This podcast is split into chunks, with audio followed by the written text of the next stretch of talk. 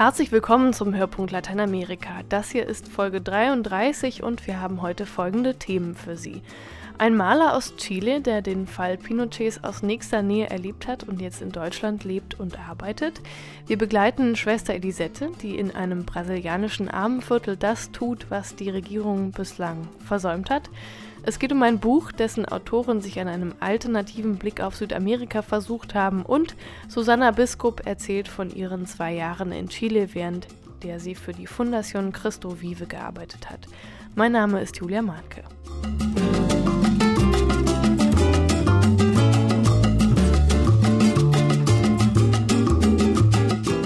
Ich habe vor kurzem den chilenischen Künstler Francisco Correa Lida getroffen, der seit vielen Jahren in Deutschland lebt und seine Bilder noch bis Ende Oktober in Bonn ausstellt. Es gibt zwei Bilder, die mir von dieser Ausstellung besonders in Erinnerung geblieben sind. Eines ist ein Großformat, das zeigt eine hügelige Landschaft mit hunderten von winzig kleinen, total gleich aussehenden Bäumchen darauf. Ähm, von etwas weiter weg sieht das total genial aus und ganz versteckt gibt es so ein paar Details zu entdecken, zum Beispiel eine Leiter, die an einem der Bäume lehnt. Das zweite Bild, was mir in Erinnerung noch, ähm, ja, in meiner Erinnerung noch ganz frisch ist, zeigt einen rundlichen Boxer in einem Zimmer. Der hat den Arm ausgestreckt und mit der Faust schlägt er keinen Gegner, sondern äh, einfach gegen den Lichtschalter an der Wand. Ziemlich lustig. Bei meinem Treffen mit Francisco Correa habe ich ihn zunächst gefragt, wie er denn überhaupt Künstler geworden ist. Ja, ich bin mehr oder weniger per Zufall. Ich habe äh, in Chile Produktdesign studiert also Möbel und Gegenstände Entwurf. Später kam ich nach Deutschland, weil ich als äh, Praktikant in einer, einem Architekturbüro in Chile war. Und da hatten wir und die Architekten festgestellt, dass kein Mensch in Chile in der Lage war, richtige Kirchenfenster zu gestalten. Wir hatten einen Auftrag, eine Kirche zu bauen und kein Mensch konnte die Fenster machen. Also hat mir der Chefarchitekt gesagt, das musst du machen. Habe ich recherchiert, zum Teil im Goethe-Institut in Santiago. Und da sah ich, ah, hier ist eine Lücke und das gefällt dir. Mein Bruder befand sich damals in Münster, studierte Theologie hier und er war mein Kontaktmensch. Also habe ich mich eingeschrieben hier an der Fachhochschule Münster und habe ich zuerst Deutsch lernen müssen als äh, Student für Grafikdesign in Münster. Und schon als Student in Münster habe ich die Malerei entdeckt und die Zeichnung. Ohne Absicht fast. Bis ein, ein Professor mir gesagt hat, hat nachher Bilder korrigiert. Er sagte, Sie sind ein Künstler. Äh, was machen Sie hier? Sie haben auf mehreren Ihren Bildern, äh, bilden Sie Boxer ab. Mhm. Was äh, hat es auf sich mit der Faszination äh, mit Boxern?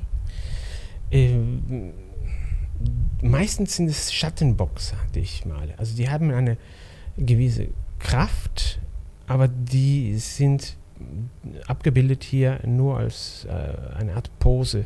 Äh, die, die tun, als ob sie kämpfen. Ich mache Box, Box überhaupt nicht.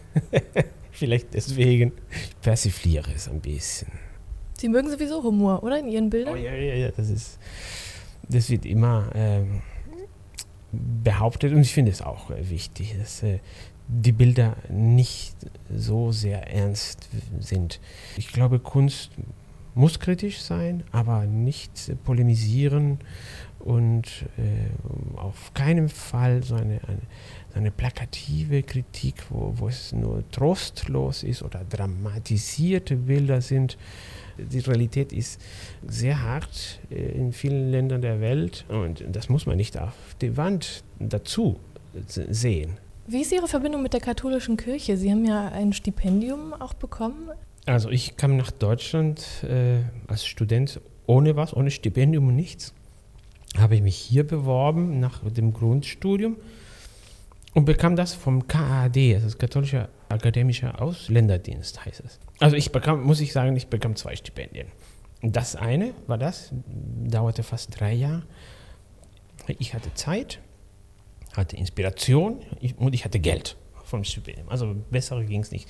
Und dazu kommt, als ich nach Deutschland kam, wurde ich von einer Familie in Münster empfangen, für drei Monate angeblich, damit ich Deutsch lerne. Nach den drei Monaten wollte ich in ein Studentenwohnheim ziehen Und die Familie, die hatte sechs Kinder, alle Studenten damals, die haben mir gesagt, nee, wozu, was willst du in einem Wohnheim machen? Bleib bei uns, wir, wir haben Zimmer frei hier. Und ich blieb am Ende sieben Jahre bei der Familie. Die haben mir nie erlaubt, dass ich Miete bezahle. Also es war eine Art Zweitstipendium. Sie haben in einer sehr bewegten und auch sehr gewalttätigen Zeit in, in Chile gelebt und auch studiert. Wie haben Sie diese Zeit erlebt? Als der Putsch von Pinochet war ich zehn Jahre alt. Natürlich, wie viele, haben wir nicht kapiert, wie furchtbar das war. Später als Schüler und Student war uns allen klar, Mensch, das ist aber entsetzlich hier. Und natürlich war ich mit meinen Brüdern und Freunden allen äh, Teil der äh, Protestbewegung gegen ihn. Wir haben ganz viele Verletzungen verpasst, weil wir auf der Straße sein mussten. Ich habe nie einen Stein geworfen. Ich musste schnell rennen. Ich war ziemlich feige. Sobald ein Wasserwerfer erschien oder Tränengas, äh, war ich sofort weg. Äh, wobei einmal eine Kugel direkt neben mir landete. Das, dann hatte ich äh, richtig Angst gehabt. Ich habe auch als Wahlhelfer mitgewirkt, äh, von Seite der Opposition damals, gegen Pinochet voller Angst äh, mitgemacht, aber voll Freude. Ja, und das habe hab ich äh, mein Land verlassen, eine Woche bevor die Demokratie endgültig äh, zurückkam. Was war das für ein Tag, als Sie da Wahlhelfer waren? Es gab in Chile noch keine Wahlregister, gab es noch keine und wir befürchteten, dass Pinochet nochmals putschen würde. Er würde es nicht zulassen, dass er verliert. Und wir haben gesagt, wir werden ein, äh, ein Verfahren entwickeln, wo wir schnell äh, die Stimmen zählen können, früher als äh, die Regierung. Und dafür gab es schon sehr früh Faxgeräte, die wir bekamen. Und ein Freund von uns pro Bezirk äh, führte eine Liste und wir trafen uns konspirativ in den Toiletten von, von, von der Schule. Ich übergab ihm ein Zettelchen, wo alle Ergebnisse waren. Und so haben wir ganz, ganz schnell ein Ergebnis gehabt, eine Hochrechnung vor der, der Regierung. Und äh, wir haben so vermeiden können, dass Wahlbetrug stattfindet. Und ja, ich musste auch zählen und äh, Protokoll führen und schreiben. Ja, wir haben an meinem Tisch hier war es, weiß ich nicht, überwältigend, also 66 oder 70 Prozent für äh, gegen Pinochet. Applaus und äh, Ärger mit den Behörden, die da für Pinochet waren. Sie dürfen sowas nicht machen, Herr Correa. Natürlich darf ich. Wir haben gewonnen hier. Diesmal sind wir dran. Und draußen äh, Hubschrauber und äh, Soldaten in jede Menge. Und wir hatten furchtbare Angst. Aber äh, hat sich sehr gelohnt. Also, das, das war ein schöner Tag. Sie haben Ihre Bilder ja auch schon im Goethe-Institut in Chile ausgestellt. Ich nehme an, Ihre Verbindung zu Chile ist, ist, immer noch sehr eng. Spiegelt sich das irgendwie in Ihren Bildern wieder oder ist das Vergangenheit für Sie? Nein, äh, ich fliege in der Regel alle zwei Jahre nach Chile. Jetzt habe ich äh, Familie und Kinder, ist ein bisschen schwieriger. Früher bin ich fast jedes Jahr gefahren. Ja, ich brauche das. Auf vielen von den Bildern sieht man in, im Horizont Vulkane. Also ich beziehe mich immer wieder auf die Anden, die ich sehr vermisse. Hier, vor allem im Münsterland, wo es sehr flach war, dachte ich, Mensch, wo bin ich? Ich kann mich überhaupt nicht orientieren. In Santiago findet man immer die Berge und weiß man immer, da in die Richtung ist Osten und auf der anderen Seite ist der Westen. Von der Landschaft vermisse ich sehr Chile und die Leere. Letztes Jahr war ich im, in der Atacama-Wüste auch wieder leere, leere Landschaften, wunderschöne Natur. Und das ist oft auch zu sehen in den, meinen Bildern, wo keine Menschen sind. Also ist vielleicht, äh, dass ich diese Leere vermisse. Herr Correa, vielen Dank und ich wünsche Ihnen alles Gute für die Zukunft. Vielen Dank.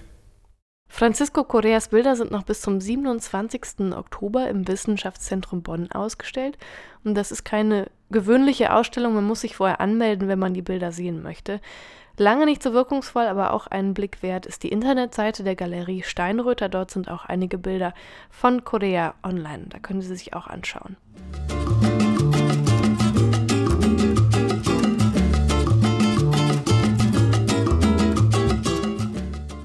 Piauí ist ein besonders armes Bundesland im Nordosten Brasiliens. Hier lebt die Ordensschwester Elisette und ihre Aufgabe ist es, den Menschen dabei zu helfen, selber Strukturen zu schaffen, damit sie als Gemeinschaft ein besseres Leben führen können. Thomas Mills hat Schwester Elisette getroffen und hat sie ein bisschen begleitet bei ihrer Arbeit. Santa Teresa, ein kleines Dorf rund 20 Kilometer außerhalb von Teresina, der Hauptstadt des Bundeslandes Piauí. Rund ein Dutzend Gemeindemitglieder, die meisten davon Frauen, haben sich an diesem Abend in der kleinen Kirche eingefunden, um gemeinsam zu singen, zu beten und Gedanken auszutauschen. Schwester Elisette Dias da Silva leitet das Zusammentreffen, spielt die Gitarre und spricht die Gebete.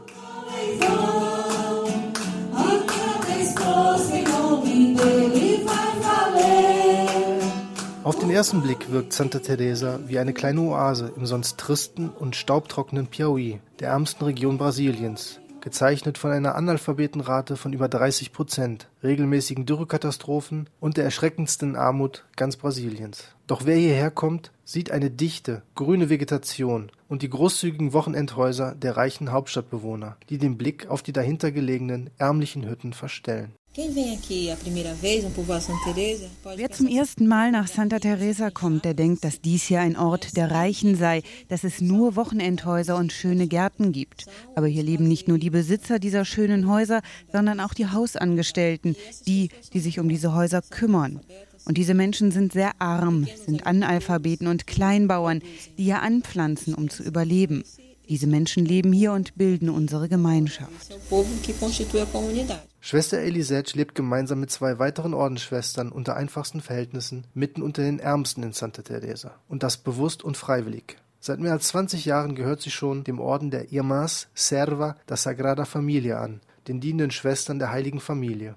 Deren Leitspruch ist es, dorthin zu gehen, wo sonst niemand hingeht. Für Elisette bedeutet dies, mitten unter den Ärmsten der Armen zu leben, eine Aufgabe, bei der sie vom Lateinamerika-Hilfswerk Adveniat unterstützt wird. Solidarität nicht nur zu predigen, sondern auch zu praktizieren. Das ist die Essenz ihrer Arbeit. Mein Orden hat seine Existenzberechtigung durch die Armen. Deshalb dürfen wir niemals aufhören, bei den Armen zu sein, dort, wo sie wohnen und uns um sie kümmern. Das war und ist unsere ganz eigene Marke. Und sollten wir dies verlieren, so sind wir nicht mehr die dienenden Schwestern. Als dienende Ordensschwester hat sich Elisette der Familie des Kleinbauern José Barbosa de Oliveira und seiner Ehefrau Antonia angenommen. Acht Kinder hat die Familie zu ernähren und dafür hat sie auf dem kleinen Grundstück rund um die einfache Lehmhütte Reis, Bohnen, Mais und Maniok angebaut. Dazu haben die Oliveras noch ein paar Hühner und ein halbes Dutzend Obstbäume. Verhungern tut hier niemand. Doch José, der auch Präsident der lokalen Kleinbauerngenossenschaft ist, versucht stets, die staatlichen Stellen dazu zu bewegen, den Kleinbauern zur Hilfe zu kommen. Derzeit kämpft man für Kredite zur Anschaffung von Maschinen für die Verarbeitung von hier besonders gut wachsendem Obst und Früchten. Mangos und Cashewfrüchte haben wir hier besonders viele und wir kämpfen dafür, daraus was zu machen. Denn derzeit wird dieser Reichtum einfach verschwendet. In manchen Jahren möchte man weinen, denn wir verlieren diese ganze Ernte. Aber ich sage Ihnen, wir werden es schaffen, hier eine Fabrik aufzubauen, in der wir die Cashewfrüchte und die Mangos verarbeiten werden. Denn es ist unser Reichtum, den wir hier ansonsten wegschmeißen. É um. A nossa riqueza nós estamos jogando fora. Die Oliveras sind gläubige Christen, gehen regelmäßig zu den Messen in die kleine Dorfkirche Santa Teresas, engagieren sich in der Gemeinde, wo sie Schwester Elisette kennenlernten. Die Ordensschwester war es auch, die den Analphabeten José dazu ermunterte, sich als Präsident der Kleinbauerngenossenschaft aufstellen zu lassen und die ihm und der Genossenschaft seitdem beratend zur Seite steht. Gemeinsam hat man schon viel erreicht. Es reicht doch nicht, sich lediglich um das Spirituelle zu kümmern. Man muss auch im sozialen Bereich etwas verändern. Und genau das hat Schwester Elisece getan. Sie hat uns mit der Genossenschaft geholfen und das waren bisher vier sehr erfolgreiche Jahre. Wir haben dabei das Leben von vielen Menschen verändern können. Manche meinen, dass es nichts Besonderes ist, aber wir haben durch unsere Projekte jetzt hier richtige Straßen, haben Strom und Wasser, staatliche Lebensmittelverteilung, haben einen Computerkurs für unsere Gemeinschaft eingerichtet. All dies haben wir gemeinsam mit der Ordensschwester erreicht. Über die Erfolge ihrer Arbeit redet Schwester Lisette selber nicht so gerne. Dabei ist der Aufbau von Selbsthilfestrukturen innerhalb der Gemeinschaften eine ihrer wichtigsten Aufgaben. Und mit José hat sie in Santa Teresa eine beeindruckende Erfolgsgeschichte geschrieben. Sie hält ihren Einsatz jedoch für nichts Besonderes, sondern für selbstverständlich. Schließlich sei ihre Aufgabe tief in ihrem Glauben verwurzelt. Die Option für die Armen ist eine Verpflichtung, die aus dem Evangelium heraus entsteht. Jesus hat sich für diesen Weg entschieden, hat niemanden zurückgewiesen und er hat denen am meisten geholfen, die am Rande der Gesellschaft standen.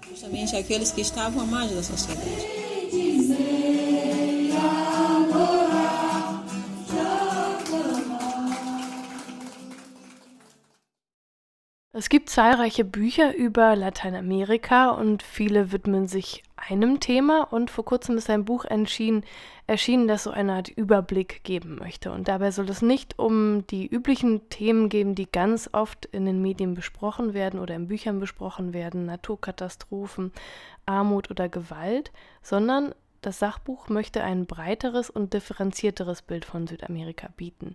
Mein Kollege Thomas Völkner hat den Band gelesen. Lassen wir Poncho, geniale Fußballspieler und Modetänze für einen Moment beiseite und werfen einen 360-Grad-Rundumblick auf die politischen, gesellschaftlichen und wirtschaftlichen Entwicklungen in Südamerika. Das war offensichtlich der Ausgangspunkt eines Buchprojekts der beiden Lateinamerika-Spezialistinnen Esther Marie Merz und Camilla Landbö. Herausgekommen ist dabei ein aktuelles, vielfältiges Sachbuch mit dem einfachen Titel Südamerika. Doch schon der Untertitel zeigt die Hauptthese der beiden Autorinnen zwischen Armut und Wirtschaftsboom. Südamerika, so sagen sie, kranke heute vor allem an der ungerechten Verteilung des Wohlstandes. Einem aktuellen Bericht der Vereinten Nationen zufolge liegen zehn der 15 Länder mit der größten Einkommensschere zwischen Arm und Reich in Lateinamerika. Die ungleiche Aufteilung von Besitz und Einkommen wird als Hemmnis für die wirtschaftliche Entwicklung und als Ursache für eine defekte Demokratie wahrgenommen. Dabei sei das Spannungsverhältnis zwischen Wirtschaftsboom und Armut nur eines von vielen Extremen. Kämpfe zwischen linken und rechten Polen des politischen Spektrums, und zwar vom Kalten Krieg bis heute, gewaltsam ausgetragene interne Konflikte, Miseren im Bildungswesen, all diese Themen werden in dem Buch angerissen und anhand von Fallbeispielen kompakt auf wenigen Seiten erläutert. Die Emanzipation der Frauen in einer von den Männern dominierten Machismo-Welt betrachten die Autorinnen anhand des Beispiels Paraguay – Während des Triple-Allianzkrieges der 1860er Jahre, als die Männer auf den Schlachtfeldern starben, hielten allein die Frauen die wirtschaftlichen Strukturen des Landes aufrecht. Deshalb nannte man Paraguay, zumindest mit Blick auf jene Epoche, das Land der Frauen. Aber das Land der Frauen war niemals ein Land für Frauen. Im Gegenteil, die Paraguayerinnen waren 1961 die letzten auf dem Subkontinent, die das Stimmrecht erhielten. Ein langes Kapitel dreht sich um die Traumatisierungen durch die verschiedenen Militärdiktaturen des 20. Jahrhunderts. Land für Land werden die wichtigsten Eckpunkte der Diktaturerfahrungen benannt und Informationen zu den Aufarbeitungsprozessen gegeben. Spannend auch der Abschnitt über den stärker werdenden politischen Einfluss der indigenen Bevölkerungsgruppen in Staaten wie Bolivien, Ecuador und Peru. Hier seien es besonders Konflikte um Land und Ressourcen gewesen, die die marginalisierten Menschen zur Rückkehr auf die politische Bühne getrieben haben kann ein südamerikanischer Staat ohne die Ausbeutung und den Export von Bodenschätzen überhaupt bestehen? Hier liegt der beinahe unüberwindbare Konflikt. Zum einen wollen die Länder ihre Urbevölkerung schützen und ihre Rechte respektieren. Zum anderen müssen einige Länder nach Rohstoffen graben, um die Staatskassen zu füllen. Je mehr die Globalisierung voranschreitet, desto mehr werden Land- und Ressourcenkonflikte zwischen der indigenen Bevölkerung und den jeweiligen Regierungen zunehmen. Insgesamt bescheinigen Esther Marie Merz und Camilla Landbö den Ländern Südamerikas jedoch aktuell gute Entwicklungschancen, besonders wegen eines neu entstandenen Selbstbewusstseins. Junge Südamerikaner orientierten sich immer häufiger an ihrer eigenen Region, während die traditionellen Vorbilder USA und Europa verblassten. Vier Gründe führen die Autorinnen dafür auf: den anhaltenden ökonomischen Höhenflug, die verstärkte regionale Kooperation in Gemeinschaften wie Mercosur, UNASUR und ALBA das Heraustreten aus der jahrhundertealten Rolle der Unterdrückten und außerdem die Spiegelung jener Faszination, die Besucher aus Übersee empfänden. Seit die Globalisierung die Welt erobert hat, reisen immer mehr neugierige Menschen nach Südamerika. Sie mögen das Leben auf diesem aufregenden Subkontinent und führen den Südamerikanern immer wieder seine Vorzüge vor Augen. In umgekehrte Richtung wurde in den vergangenen Jahren viel südamerikanische Kultur wie Tanz, Literatur, Theater, Kunst und Musik exportiert. All dies fällt beeindruckend auf den Südamerikaner zurück, der lakonisch feststellt, so schlecht kann Südamerika also nicht sein. Das Buch vermittelt in der Summe einen hoffnungsfrohen Blick auf die Region. Nicht verheimlicht werden die bestehenden Probleme korrupte Strukturen in Staat und Gesellschaft, Drogenkriege, der unkontrollierte Abbau von Rohstoffen und die Tendenz zur Einführung landwirtschaftlicher Monokulturen. Weil aber gleichzeitig, je nach Land, ganz unterschiedliche Prozesse für Wandel und Erneuerung sorgen und weil daraus gesellschaftliche Dynamiken entstanden sind, nimmt man den Autorinnen Merz und Landbö ihre positive Sicht gerne ab. So zeichnet sich das Leben hier dadurch aus, dass weniger darüber nachgedacht wird, was gegen ein Projekt spricht und woran es scheitern könnte. Vielmehr werden die Ideen aufgenommen und Vorhaben unterstützt, gedanklich und tatkräftig. Vorankommen statt bremsen. Was man sich heute ausdenkt, kann man morgen umsetzen. Innovativ sein gehört zum guten Ton. Einige Aspekte bleiben in dem Buch leider etwas unterbelichtet, etwa die starke Präsenz der Volksrepublik China in Südamerika oder die Diskussion, wie der häufig verwendete Begriff Populismus am besten zu fassen wäre.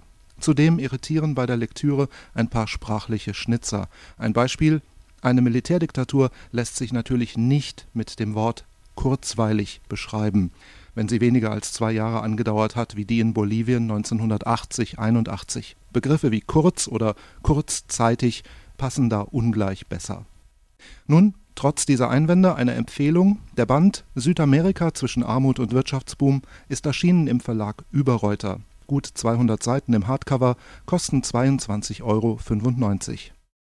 Vor ein paar Monaten ist Susanna Biskup aus Santiago de Chile zurückgekehrt. Sie wurde im Auftrag der Arbeitsgemeinschaft für Entwicklungshilfe dorthin geschickt für zwei Jahre und hat als Referentin für Schwester Caroline Meyer von der Fundación Cristo Vive gearbeitet, also für eine Stiftung.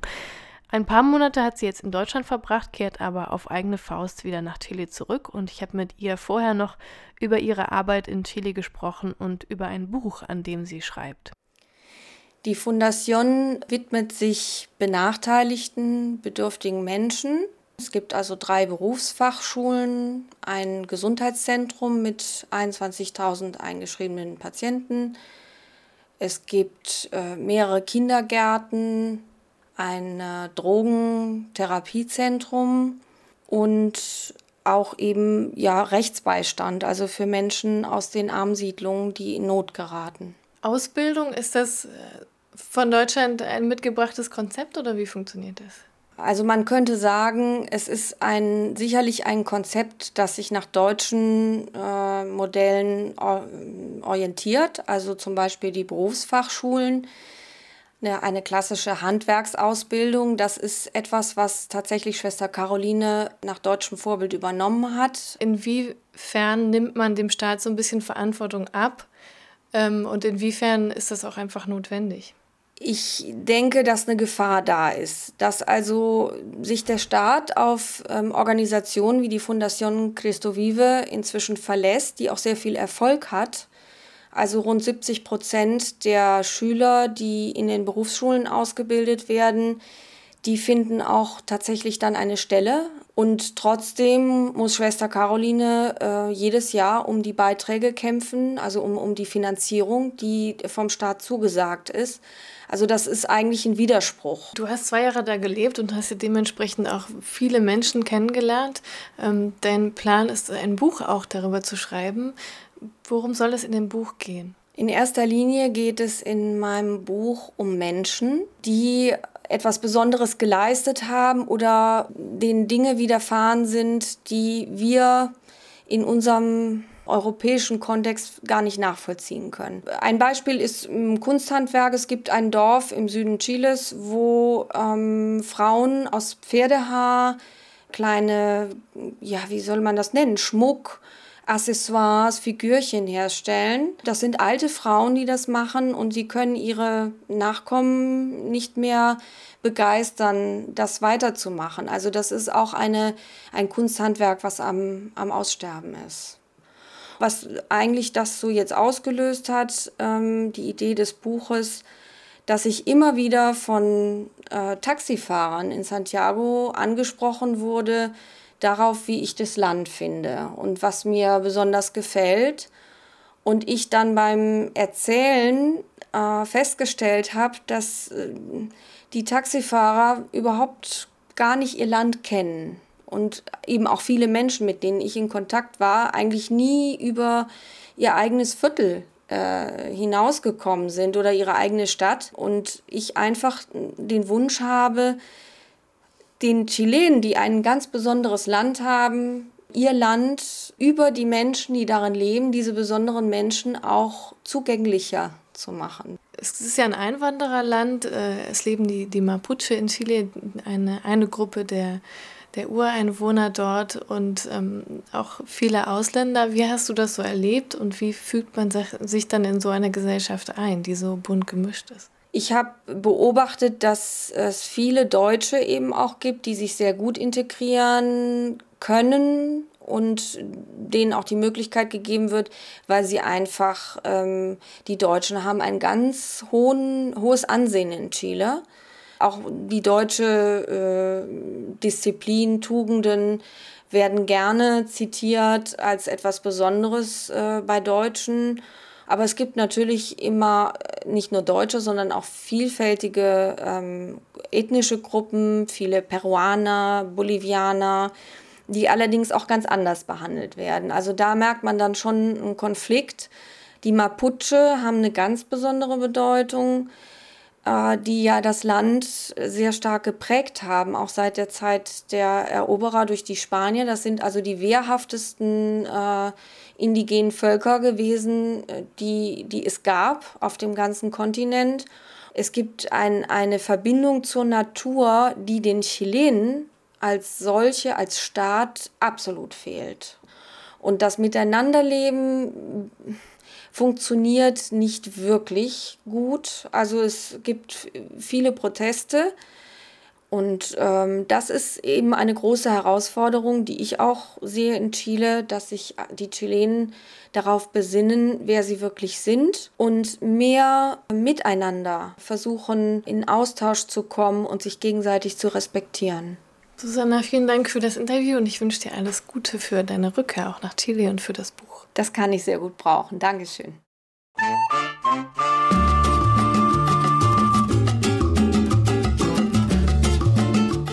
Das war der Hörpunkt Lateinamerika für dieses Mal. Vielen Dank an Thomas Mills und Thomas Völkner für ihre Mitarbeit.